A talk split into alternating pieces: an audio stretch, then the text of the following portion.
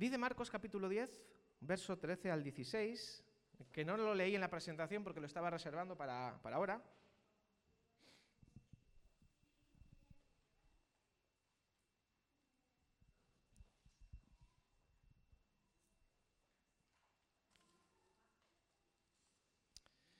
dice que le presentaban los niños a Jesús para que los tocara, pero los discípulos reprendían a quienes los presentaban. Y viéndolo Jesús se indignó. Escucha bien, Jesús se indignó con aquellos que impedían a los niños acercarse a Él. Y dijo Jesús, dejad a los niños venir a mí y no se lo impidáis porque el reino de Dios es de los que son como ellos. Wow. Con certeza os digo que quien no reciba el reino de Dios como un niño, no entrará en él. Vaya, ¿eh? Vaya, vaya. Lo dice Jesús, ¿eh? y entonces Jesús, por supuesto, tomándolos en los brazos, los bendecía, poniendo las manos sobre ellos. Así que Jesús nos invita. ¿Cuántos quieren entrar en el reino de los cielos? A ver, que levante la mano. ¿A cuánto nos gustaría entrar? Yo creo que todos por eso estamos aquí, ¿verdad? Estamos siguiendo a Jesús porque queremos entrar. Pero cuidado que aquí Jesús pone una cláusula bien interesante. Yo sé que hay veces que cuando la infraestructura no está acorde, etcétera, pues a veces, sobre todo en Occidente, los niños que son muy hiperactivos, muy para aquí, muy para allá, a veces como que según cuál sea nuestra personalidad o si ya ha pasado mucho tiempo que hemos sido padres o no hemos sido padres nunca. A veces soy consciente de que los niños, cuando son pequeños, algunos más movidos, otros menos, a veces pueden irritar un poquito en el sentido de que son un poco molestos porque lloran, porque gritan, porque juegan, porque hablan alto, etcétera, etcétera. ¿Sí? ¿Sabemos de lo que estamos hablando, sí o no? Somos una iglesia que tenemos muchos niños y amamos a los niños y queremos seguir fortaleciendo ese vínculo, como decía Gemma antes. Pero aquí Jesús nos está dando una clave, ya está diciendo, cuidado, porque entrar en el reino de los cielos requiere de unas actitudes y de unas cualidades, y Jesús pone para explicarlo a los niños como ejemplo. No porque solamente los niños van a entrar al cielo, sino porque hay una serie de, de cualidades que los niños tienen que Jesús nos recuerda, cuidado, no vaya a ser que según vayáis creciendo y os vayáis haciendo mayores, se os suba a la cabeza eso de que sois muy listos, muy sabios, y paséis por alto lo más importante. ¿Y cómo es un niño? Yo tengo una teoría. Aquí cuando Jesús pone a los niños, en primer lugar, los niños son inocentes y sin malicia, sin doblez. ¿Cuántos saben esto? Los niños pequeños. Ahora yo tengo una teoría. ¿Cuándo uno se puede considerar que ha pasado de niño a algo más que niño y entonces necesita ya de Jesús para que sea salvado? Yo creo que cuando un, bebé, cuando un niño entra al baño y, se despreocupa por cerrar la puerta, porque no le importa si le ven haciendo pipí o popó o lo que sea, es que todavía no ha perdido la inocencia. Cuando está en la playa y no le importa bañarse como Dios le trajo al mundo, es porque todavía tiene la inocencia a flor de piel. Ahora, cuidado que no me venga ninguno ahora diciendo que yo me voy a, a, bañar sin bañador porque el pastor dice que tenemos que ser como los niños. Nadie me lo vaya por ahí, ¿eh? Lo que estoy diciendo es que todos necesitamos a Jesús como Salvador. Pero la inocencia, la no malicia que tienen los niños, creo que es algo que nosotros como mayores debemos de aprender. Dicen en, Primera de Corintios 14, 20, lo voy a leer aquí tal cual, mm, dice, Primera de Corintios 14, 20, dice, hermanos, Dice, no seáis niños en el modo de pensar, pero sed niños en cuanto a la malicia. Sed niños en cuanto a la malicia, pero maduros en cuanto al modo de pensar. Porque hay algunos que pueden tener 40 años y 50 años, pero son peor que los niños en el sentido que son súper infantiles, no acaban de madurar nunca y son irresponsables. Jesús no está diciendo que seamos irresponsables para entrar en el reino de los cielos. Un niño se caracteriza porque no tiene malicia y obviamente depende de sus padres para prácticamente todo. Y así el Señor quiere que nosotros seamos como los que son como niños, que no tengamos doblez, que no tengamos esa malicia a veces que según vamos creciendo la vamos adquiriendo, ¿verdad? Que al principio pues hablábamos bien de todo el mundo, ante la duda, ante la duda pensábamos bien, los niños eh, tienen esa, esa inocencia y nosotros según nos vamos haciendo mayores, decimos, fíjate, ¿por qué me habrá dicho eso? Y empezamos a mirar las segundas intenciones, que los niños no. Tú a un niño le dices, mira, un elefante volando, y mira, porque cree que está ahí, porque no entiende los dobles juegos, muchas veces esas ironías, esas cosas que los mayores vamos adquiriendo. Los niños eso no lo tienen. Lo blanco, blanco, lo negro, negro, le dices que vaya para allá, va para aquí. debemos de recuperar esa inocencia, esa, esa no malicia. Hay un texto en primera de Pedro que estaba leyendo el otro día, voy a ver si lo encuentro, ese no, no lo tenéis ahí en la pantalla. Dice, desechad pues toda malicia, todo engaño, hipocresía, envidias y toda clase de murmuración. ¿Cuántos dicen amén? claro, por eso el Señor dice que tenemos que ser como niños, porque los niños no andan en estas cosas. Dice, desead como niños recién nacidos la leche espiritual no adulterada, para que por ella crezcáis para salvación. Así quiere el Señor que seamos, como niños, que se alimentan de la leche espiritual. Ahora, ¿qué más son los niños? Yo he puesto que los niños son crédulos. Crédulos es lo contrario de incrédulos. Tú con un niño pequeño tienes que tener mucho cuidado lo que le cuentas, porque como te haga una pregunta y le cuentes una película para desviar la atención, se va a creer la película. Porque los niños se lo creen todo. Y eso puede llegar a ser eh, un problema si eres mayor y, te dicen una tontería y te la crees. Estamos hablando en sentido espiritual. Los niños se creen lo que les cuentan las personas de confianza. Y nosotros, como seguidores de Jesús, debemos también de creer lo que la mayor persona de confianza, que es Jesús, en su palabra, nos cuenta, nos dice. Y también lo que las personas de confianza, los líderes de la iglesia, nos enseñan y nos cuentan. Y no poner a veces tantas pegas y tantos problemas. Los niños no cuestionan tanto, no cuestionan todo. Y nosotros, según nos vamos haciendo mayores, nos vamos haciendo cada vez más complicados, ¿sí o no? Nos vamos haciendo más rebuscados con los sencillos que éramos cuando éramos pequeños. Pero según vamos creciendo, nos vamos haciendo un poco de lío. Me encanta, además, la fe que tienen los niños. Los niños creen, no tienen problemas con la fe. Estábamos hablando estas semanas pasadas de que tenemos que decir al Señor, Jesús, aumentanos la fe. ¿Cuántos quieren que Jesús aumente la fe? ¿Hay algo más puro que la fe de un niño?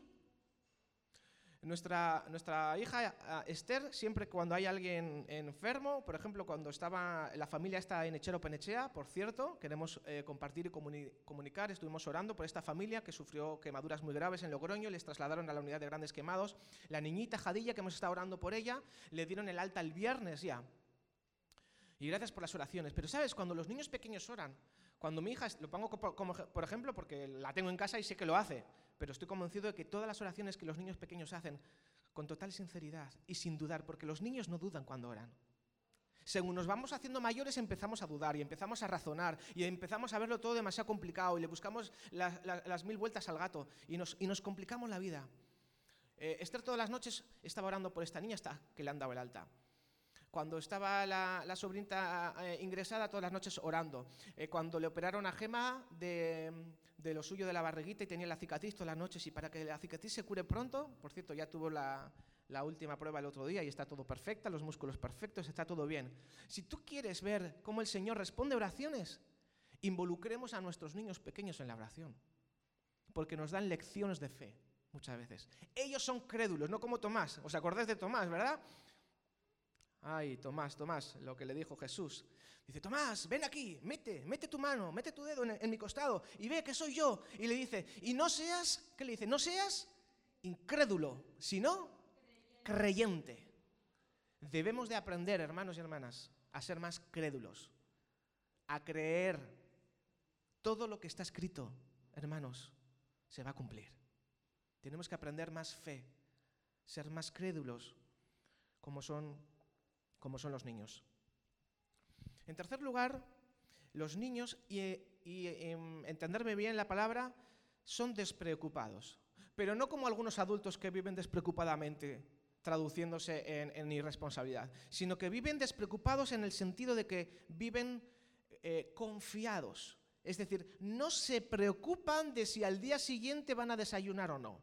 Viven despreocupados en el sentido de que no viven aferrados a esas preocupaciones. Son sencillos, son niños pequeños, dan por hecho, confían de que mamá, papá o quien sea su tutor legal les va a cuidar bien y no se cuestionan, no se preocupan por el día de mañana.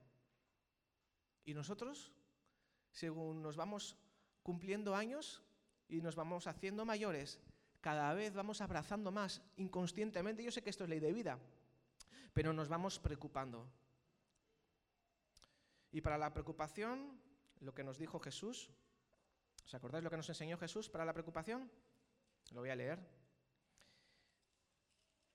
Debemos de recordarlo en esta mañana. Jesús nos dijo en Mateo 6, 31 al 34, dice, no os preocupéis, pues diciendo qué comeremos o qué beberemos ¿O qué vestiremos? Porque los gentiles se preocupan por todas estas cosas, pero vuestro Padre Celestial sabe que tenéis necesidad de todas ellas. Tú sabes que Papá Dios sabe lo que necesitas, pero nos preocupamos, ¿sí o no?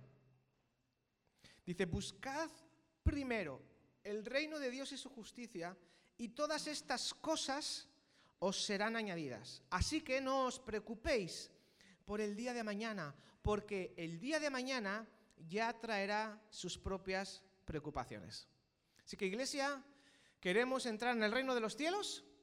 Vamos a ser más como los niños y las niñas pequeños. Y vamos a desechar toda malicia, como hemos leído. Vamos a ser maduros en el modo de pensar, pero como niños en lo malo. En cuanto a lo malo, hermanos, tenemos que ser mucho más puros, más limpios, como la mente de un niño que no hay tanta doblez ni tanta doble intención.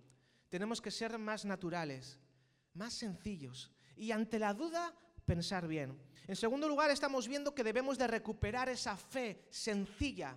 La fe no es complicada. Jesús dijo, de cierto, de cierto os digo, que si tuvierais fe como un grano de mostaza, le diríais a este árbol, eh, sácate de aquí y plántate en el medio del mar, dice, os obedecería. Pero como somos mayores, complicamos las cosas. Debemos de aprender a ser más como niños. Hermanos, iglesia, ser menos complicados. Nos complicamos demasiado la vida. Seamos más sencillos. En tercer lugar, hemos hablado de que los niños viven sin preocupación. Obviamente, la vida nos pone delante de nosotros un montón de preocupaciones. No estamos negando que no haya cosas por las cuales nos afligen. Lo que estamos diciendo es que cuando vengan esas situaciones, vayamos y hagamos lo que dice Filipenses 4.6, que dice lo siguiente. No estéis preocupados por nada. Es decir, la preocupación llama a la puerta, eso es inevitable. Estamos todavía atravesando, vete a saber en qué fase estamos de la pandemia o no. Muchos están teniendo muchas dificultades familiares, de salud, económicas, laborales, eh, interpersonales, etcétera, etcétera. la preocupación llama a la puerta, por supuesto. A veces más de lo que quisiéramos. No estoy negando la realidad. Lo que estoy diciendo es que los niños viven confiados. Y la pregunta es, nosotros, como seguidores de Jesús, como aquellos que cantamos los domingos en la mañana, tú eres mi esperanza, tú eres fiel, tú eres grande, yo confío en ti. Luego, en la práctica, en el día a día, debemos de recuperar esa esencia. Y cuando la preocupación llame a la puerta, poner en práctica estas palabras y dice, no estés preocupados por nada, sino más bien, dad a conocer vuestras peticiones delante de Dios en toda oración y ruego con acción de gracias. Y cuando nosotros cambiamos la preocupación por oración, entonces sucede el milagro. ¿Qué milagro sucede? Sucede el milagro de que aquello que nos estaba robando la paz, el Señor, mientras dura el proceso en el que se soluciona el problema que nos aflige, porque muchas veces no es instantáneo, desde que presentamos nuestra petición al Señor hasta que viene la respuesta divina, no es instantáneo, lo sabemos, ¿verdad? Muchas veces la respuesta eh, se hace esperar y a veces Dios responde que no y otras veces responde que sí. Pero mientras dura el proceso, cuando nosotros presentamos nuestras preocupaciones, lo que nos aflige al Señor, Entonces dice que cuando hacemos eso con acción de gracias y le decimos, Dios, no entiendo nada, me siento fatal, no sé por qué has permitido esto, pero te lo entrego a ti, Señor, me siento así, pero yo sé que puedo confiar en ti, Señor, necesito un trabajo, Señor, eh, tengo esta enfermedad y no sé cómo quitarme de ella mientras dure, Señor, dame tu fuerza para seguir adelante, Dios, ayuda a mis hijos en, en la nueva situación escolar, guárdales, todo lo que aflige tu alma preséntaselo al Señor en oración. Y entonces dice, la paz de Dios, que sobrepasa todo entendimiento, guardará vuestros corazones y vuestros pensamientos en Cristo Jesús. ¿Cuántos saben que esto es verdad? Yo sé que aquí, cada uno de nosotros, estoy casi seguro que prácticamente todos hemos experimentado esto. Pero el problema es que lo experimentamos pocas veces. Cuando, cuando, sentimos que estamos con el agua hasta el cuello, cuando sentimos que ya no podemos más, cuando estamos a punto ya de, desfallecer y, de tirar la toalla y decir, pues eh, me vuelvo, o me voy, o me vengo, o lo dejo, o ya no voy más, o me ha decepcionado Dios, la iglesia, yo qué sé, mil cosas. En esos momentos es cuando tenemos que ser más como niños y confiar en papá. Confiar que todo va a estar bien. Preocuparnos menos, hablar más con papá. Amén. Qué bueno. En cuarto lugar, si hay algo que caracteriza a los niños, a mí me encanta cuando vamos por la mañana al, colegio, cuando salen, más bien cuando salen, ¿no? A, la ida siempre vamos con prisas, la verdad, ¿no? Pero salen del colegio los niños, que si nosotros saldríamos después de estar ahí seis horas, ahí entre clase, esto, lo otro, saldríamos agotados. Y los niños salen y, yo voy con Esther ahí de camino al coche y, la niña va así, digo, ¿y de dónde saca la energía? Y va contenta y va saltando y va cantando. Y los niños por naturaleza son alegres, ¿sí o no? Los niños, me, encantan los sitios donde hay niños porque, porque sí, es verdad que hay lío, hay jaleo, a veces dejan los gusanitos por el medio y todas esas cosas, pero son alegres, se ríen, juegan, transmiten optimismo, transmiten alegría, ¿sí o no? Si tú quieres ver una iglesia, una iglesia cómo se seca poco a poco, quita a los niños del medio y entonces se vuelve todo en, color, en, blanco y negro, en color gris. Si quieres que haya colorido, tiene que haber niños. Lo mismo pasa con las familias. Una, una familia sin niños al final eh, falta como el color, falta la alegría. Y dice Filipenses 4:4, regocijaos en el Señor. ¿Qué dice? El verso, lo sabéis de memoria. Regocijaos en el Señor siempre. Otra vez os digo, dice Filipenses 4:4, regocijaos. Dice que Jesús era el hombre con más gozo sobre la tierra, que puso un manto de alegría más que todos sus compañeros. Jesús el representante de Dios oficial aquí en la tierra, Dios mismo hecho hombre, 100% Dios y 100% humano, dice que era la persona más alegre y más gozosa de la tierra. Me revelo, por eso digo que veamos Chosen. Cuando quieras ver una película de Dios o de Jesús, no te veas estas que sale ay, con una barba larga y diciendo, venid a mí, todos los que estáis cansados. Y parece que se se le acaba la pila antes de hablar. Jesús es dinámico, Jesús es alegre, si no los niños no querrían jugar con él. Por eso los discípulos tienen que decir, no, no molestéis al maestro, no, no. Y todos los niños se peleaban porque querían estar con Jesús. Los niños huelen. Cuando hay un amargado, no se acercan. Cuando hay gente con cara de limón, los niños no quieren estar con él. Los niños perciben quiénes son amigables, los niños perciben quiénes tienen buen rollo, los niños perciben la gente que les presta atención y se te pegan, aunque no sea su padre. Los niños saben eso, lo huelen.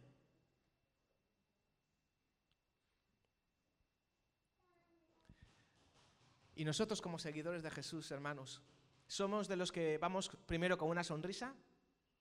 ¿Hace cuánto tiempo que no te pegas una carcajada? Que te ríes, que te destornilles de risa. Tenemos que aprender a... Bueno, los que son de mi quinta, no sé. Eso, hay que reírse, hay que reírse. Y a veces reírse de uno mismo también se hace falta. Y cuando metemos la gamba, ¿no? También eh, reírnos de, forma sana. Em, hay unos dibujos muy antiguos eh, de David el Nomo. ¿Cuántos saben de David el Nomo? Mi hermana y alguno más, hay todos los que somos aquí españoles, sobre todo. David el Nomo dice: Soy siete veces más fuerte que tú y veloz. ¿Y qué sigue? Y siempre estoy de buen humor. Siempre estaba de buen humor David el Nomo. y nosotros los cristianos estamos de buen humor. No estoy diciendo estás pasando una racha mala, estás de luto, obviamente. Hay que ser, eh, lloramos con los que lloran, reímos con los que ríen. Pero hermano, en general, los creyentes, o sea, si, seguimos el modelo de Jesús y queremos imitar a Jesús en todo, porque eso, eso es la parte que nos toca a nosotros como creyentes, si Jesús es el hombre con más gozo de toda la tierra, ¿por qué los seguidores de Jesús a veces vamos con cara de limón? No lo entiendo. Esto es un mandato, no es una opción. Demos un sacrificio de regocijo al Señor. Mira, yo cuando, cuando estoy vendiendo con mis clientas, los jueves, los viernes y los sábados, sabéis que tengo un negocio que heredé de mi papá. Y, cuando estoy vendiendo chuches o frutos secos o lo que fuera, eh, creo que casi todas las clientas coinciden en lo mismo. Dice, oye, da gusto venir a este puesto porque este chico siempre está contento. Y sabes, te digo una cosa, hay veces que me duele la cabeza. Con la mascarilla no se me nota, pero hay veces que tengo mocos y no, me los ven porque me lo tapo con las mascarillas. Hay días que voy medio enfermo a trabajar. Y sabes, no me apetece nada sonreír. Nada. Pero yo hago un sacrificio de regocijo y digo, Señor, si estoy aquí, voy a trabajar y lo voy a hacer como para ti. Y lo hago con alegría. Y hay muchas veces que vengo aquí y estoy predicando y, y tengo fiebre y me duele la cabeza, pero procuro ser amable y alegre con todos. Y obviamente me queda todavía mucho trecho. Y en mi casa me conocen y, no siempre sonrío y no siempre estoy alegre. Y a veces me dicen, papá, estás muy gruñón, es verdad. Y mi gema me suele corregir. Pero me he hecho un, voto a mí mismo de decir, Señor, quiero mejorar en esto y no quiero solamente sonreír cuando estoy trabajando, cuando estoy en la iglesia con los hermanos. Y esto no es hipocresía, es que somos conscientes y el mundo necesita a personas que sonrían. Y obviamente lo, vamos a seguir trabajando también en nuestro núcleo cercano. Pero la gente necesita representantes de Jesús que sonrían. Porque no es lo mismo, simplemente vas a pagar al supermercado. Y cuando todo el mundo va a lo suyo, y tú simplemente le miras a la persona que te, está, atendiendo y le sonríes y le dices gracias. Y tu sonrisa, observa, provoca sonrisa en los demás. Y nuestra cara de limón produce muchas veces escozor en el ojo ajeno. Entonces, si somos portadores de buenas noticias, aunque no hablemos a veces, transmitamos el gozo de la salvación por medio de nuestro rostro. Amén. Por eso dice Jesús que tenemos que ser como niños, porque los niños, un niño cuando no sonríe, cuando no está alegre, cuando no juega, cuando no salta, es porque está enfermo. ¿Sí o no? Y cuando ya recupera, uno sabe que el niño está bueno, aparte porque vuelve a comer como una lima, porque, porque está alegre, porque juega, porque se ríe seamos una iglesia que no esté enferma, sino que sonriamos y estemos alegres. Y motivos tenemos de sobra para estar alegres, aunque el único motivo que tuviéramos fuera que Jesús nos ha salvado. Solamente por eso, hermanos, tenemos motivos para sonreír y para estar alegres. Aunque todo lo demás se caiga por tierra, si tenemos a Jesús, tenemos motivos para sonreír. Amén. Y por último ya, los niños no son rencorosos. Los niños perdonan rápido. Y aquí no hay mucho más que decir. Mira, eh, me encanta. Salimos del cole, estamos eh, jugando en el parque y hay alguna amiguita de nuestra hija Esther, porque a veces es un poco caprichosa y se enfadan y se pican, ¿no? Y están ahí como cinco minutos enfadadas. Ya no soy tu amiga, ya no quiero jugar contigo, ¿no? Y se pican y se hacen. Ahora me voy con esta. Y de repente, oye, a los cinco minutos y una bolsa de apetinas hacen milagros, de verdad. Y ya de repente son amigas de nuevo otra vez. ¿Quieres, ¿quieres apetinas? Y ya, sí, gracias. ¡Ah! Y le da un abrazo otra vez. Eres mi mejor amiga. Y hace cinco minutos no quería ni verla. Los niños perdonan rápido. La pregunta, ¿en nosotros? Hmm, no respondas, ¿eh? Es que yo sé que nos volvemos muy complicados según crecemos. Si, si lo digo, si, si yo antes también era mucho más sencillo y a veces también me complico la vida. Solamente lo leo esto, hermanos, y oramos. Pero tomémoslo en serio. Porque esto tampoco es un juego, ¿eh? Fíjate lo que dice Jesús en Mateo 6, 14 y 15. Dice, hablando acerca de la oración precisamente, dice, dice, si perdonáis a los demás sus ofensas, os perdonará también a vosotros vuestro Padre Celestial. Pero, si no perdonáis a los demás sus ofensas, tampoco vuestro Padre os las perdonará a vosotros. Con lo cual, cada uno de estos puntos daría para hacer una predicación entera. Simplemente quiero que nos quedemos porque el Espíritu Santo quizá algunos de vosotros os ha hablado con lo de la malicia, a otros quizá os ha tocado el tema de la fe, otros con el tema de la preocupación, otros el Señor os ha hablado de que tenéis que sonreír más, a otros igual os ha hablado todo, a otros igual nada, espero que no. Pero al menos quédate con este punto. No es opcional. Todos somos ofendidos muchas veces a lo largo de nuestra vida. Y hay algunas ofensas que producen cicatriz, que producen marca. A veces incluso marcas literales, cuando ha habido un pasado de malos tratos, etc. Eh, cuando eso sucede, obviamente perdonar no es fácil, y nadie dijo que lo fuera. Y te puedes leer la parábola en Mateo 18, hablando Jesús sobre los, eh, la deuda que se genera cuando no se, quiere, cuando no se quiere perdonar y cuando se es injusto. Pero yo necesito, como hijo de Dios y como creyente, que Dios me perdone eh, todas las equivocaciones que voy haciendo a lo largo de mi vida. Y precisamente porque yo necesito el perdón de Dios, yo no me puedo permitir el lujo de decir, sí, pero aquella persona no la perdono. Porque puede ser muy buen cristiano en todas las demás cosas, pero como falles en este punto, cuando vayas a orar, tus oraciones Dios no las responde. Y puedes pensar, ¿y qué pasa? Que todo me va mal, ¿y por qué Dios no me responde? ¿Y por qué esto? ¿Y por qué lo otro? Es sencillamente porque no quieres perdonar, o porque no quiero perdonar. Porque lo de perdonar es una decisión. No tienes que esperar a sentir hormiguitas en el estómago. Sobre todo porque estamos hablando de, de perdonar ofensas que han sido, obviamente, que nos han hecho daño. Que a veces las han podido hacer sin querer o otras veces las han hecho queriendo. Entonces decir yo perdono pero no olvido es lo mismo que decir no quiero perdonar. Simplemente quédate con esto. Seamos como niños. Pasemos por alto la ofensa. Dejemos a Dios la venganza. Y en lo que esté de nuestra parte, que recuperemos la inocencia y decir, Señor, te lo entrego a ti. Yo en mi corazón decido perdonar porque no puedo permitirme el lujo de vivir sin tu perdón. Como yo necesito tu perdón, Señor, yo abro la mano para recibir tu perdón. Con la misma mano que recibo perdón, es la misma mano abierta, no cerrada, abierta, que extiendo perdón a los demás. Porque de la misma manera que yo no merezco su perdón, quizá las otras personas tampoco lo merecen. A veces solo perdonamos a los que se lo merecen, a los que vienen llorando pidiendo perdón. No, no, no. A mí Dios me perdona. Y con la misma mano abierta, yo ofrezco. Porque si en el proceso en el que recibo perdón de Dios voy cerrando la mano cuando se trata de mi prójimo, la próxima vez que yo vaya donde Dios, Dios va a decir, pues yo ahora cierro la mano.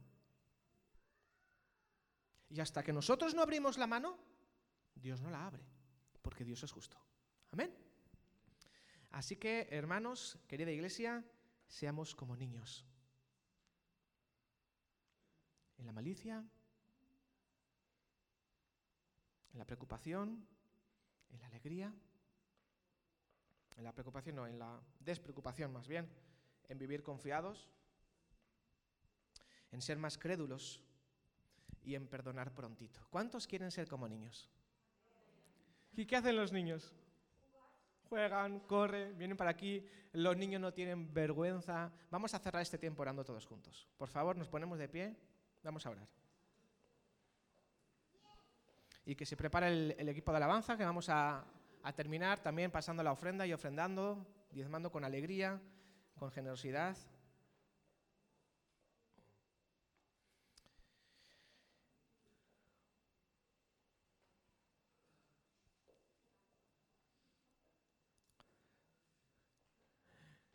¿Qué pasaría si dejáramos a los niños, vengan aquí todos que tenemos chuches? Todos vendrían corriendo, ¿verdad? Mira, el Señor tiene golosinas espirituales para nosotros. Va a ser breve, un par de minutitos. Pero me gustaría invitar, como hemos hecho otras veces, aquí tenemos mucho espacio, que venga la congregación, todos los que deseen ser como niños. Vamos aquí, necesitamos recuperar la inocencia, necesitamos recuperar la sencillez, necesitamos recuperar los valores del reino. Señor Jesús, aquí estamos. Aleluya mientras Alan nos acompaña con una breve melodía, una suave melodía, vamos a orar, vamos a entregar todas las facetas de nuestra área que necesitan recuperar la infancia, necesitan recuperar la niñez. Tenemos sitio, hermanos, venimos hasta aquí, hasta aquí, hasta aquí. Vamos a todos juntos, una última oración. Nos vamos a consagrar al Señor como niños. Le vamos a decir, Señor, necesito volver a ser como una niña. Necesito volver a aprender a reír. Necesito volver a, a dejar de ser tan complicada, tan complicado. Señor, te necesito. Te necesito, Señor. Te necesito, Dios. Aleluya. Y como un niño cuando ve a papá y dice, wow, papi, qué grande eres. Le vamos a cantar todos juntos al Señor, Dios, cuán grande eres tú, cuán grande eres tú. Pero se lo vamos a cantar con la sencillez de un niño, de una niña. Señor, te pedimos perdón por las veces, Señor, que nos hemos vuelto incrédulos, Señor. Que hemos crecido, Señor, y se nos ha ido la fe por la alcantarilla, Dios. Perdónanos, Dios, perdónanos. Señor, perdónanos, Señor.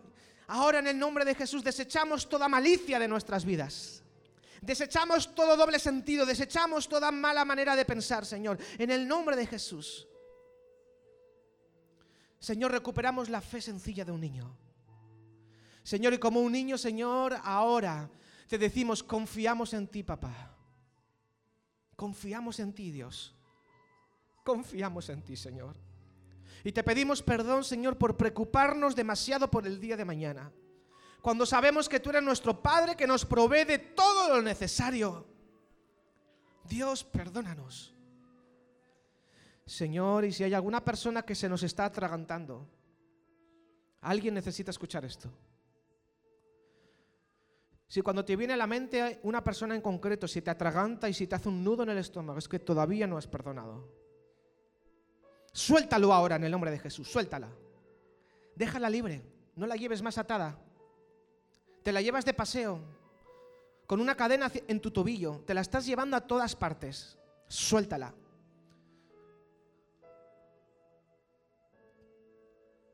Suéltala en el nombre de Jesús. Déjala libre, déjala, déjala. No la lleves contigo a todas partes. Suéltala. Ya sé que te hizo daño, sé que te dañó. Sé que no te trató bien. No se lo merece. Pero la soltamos. La soltamos. La soltamos en el nombre de Jesús. Señor, ministra a cada uno según su necesidad. Y ahora te ruego, Dios, que mientras todos juntos te cantamos cuán grande eres, solamente vamos a cantar ese trozo, solamente el coro. Mientras toda la iglesia cantamos juntos cuán grande eres Dios, vamos a dejar que el Espíritu Santo esté haciendo lo que nadie más puede hacer. Cambiarte la manera de pensar. Que vuelvas a ser como un niño, como una niña pequeña. Como niños en lo malo, pero maduros en la forma de comportarnos. Cantemos, iglesia. Cuán grande es Dios, cuán grande es Dios.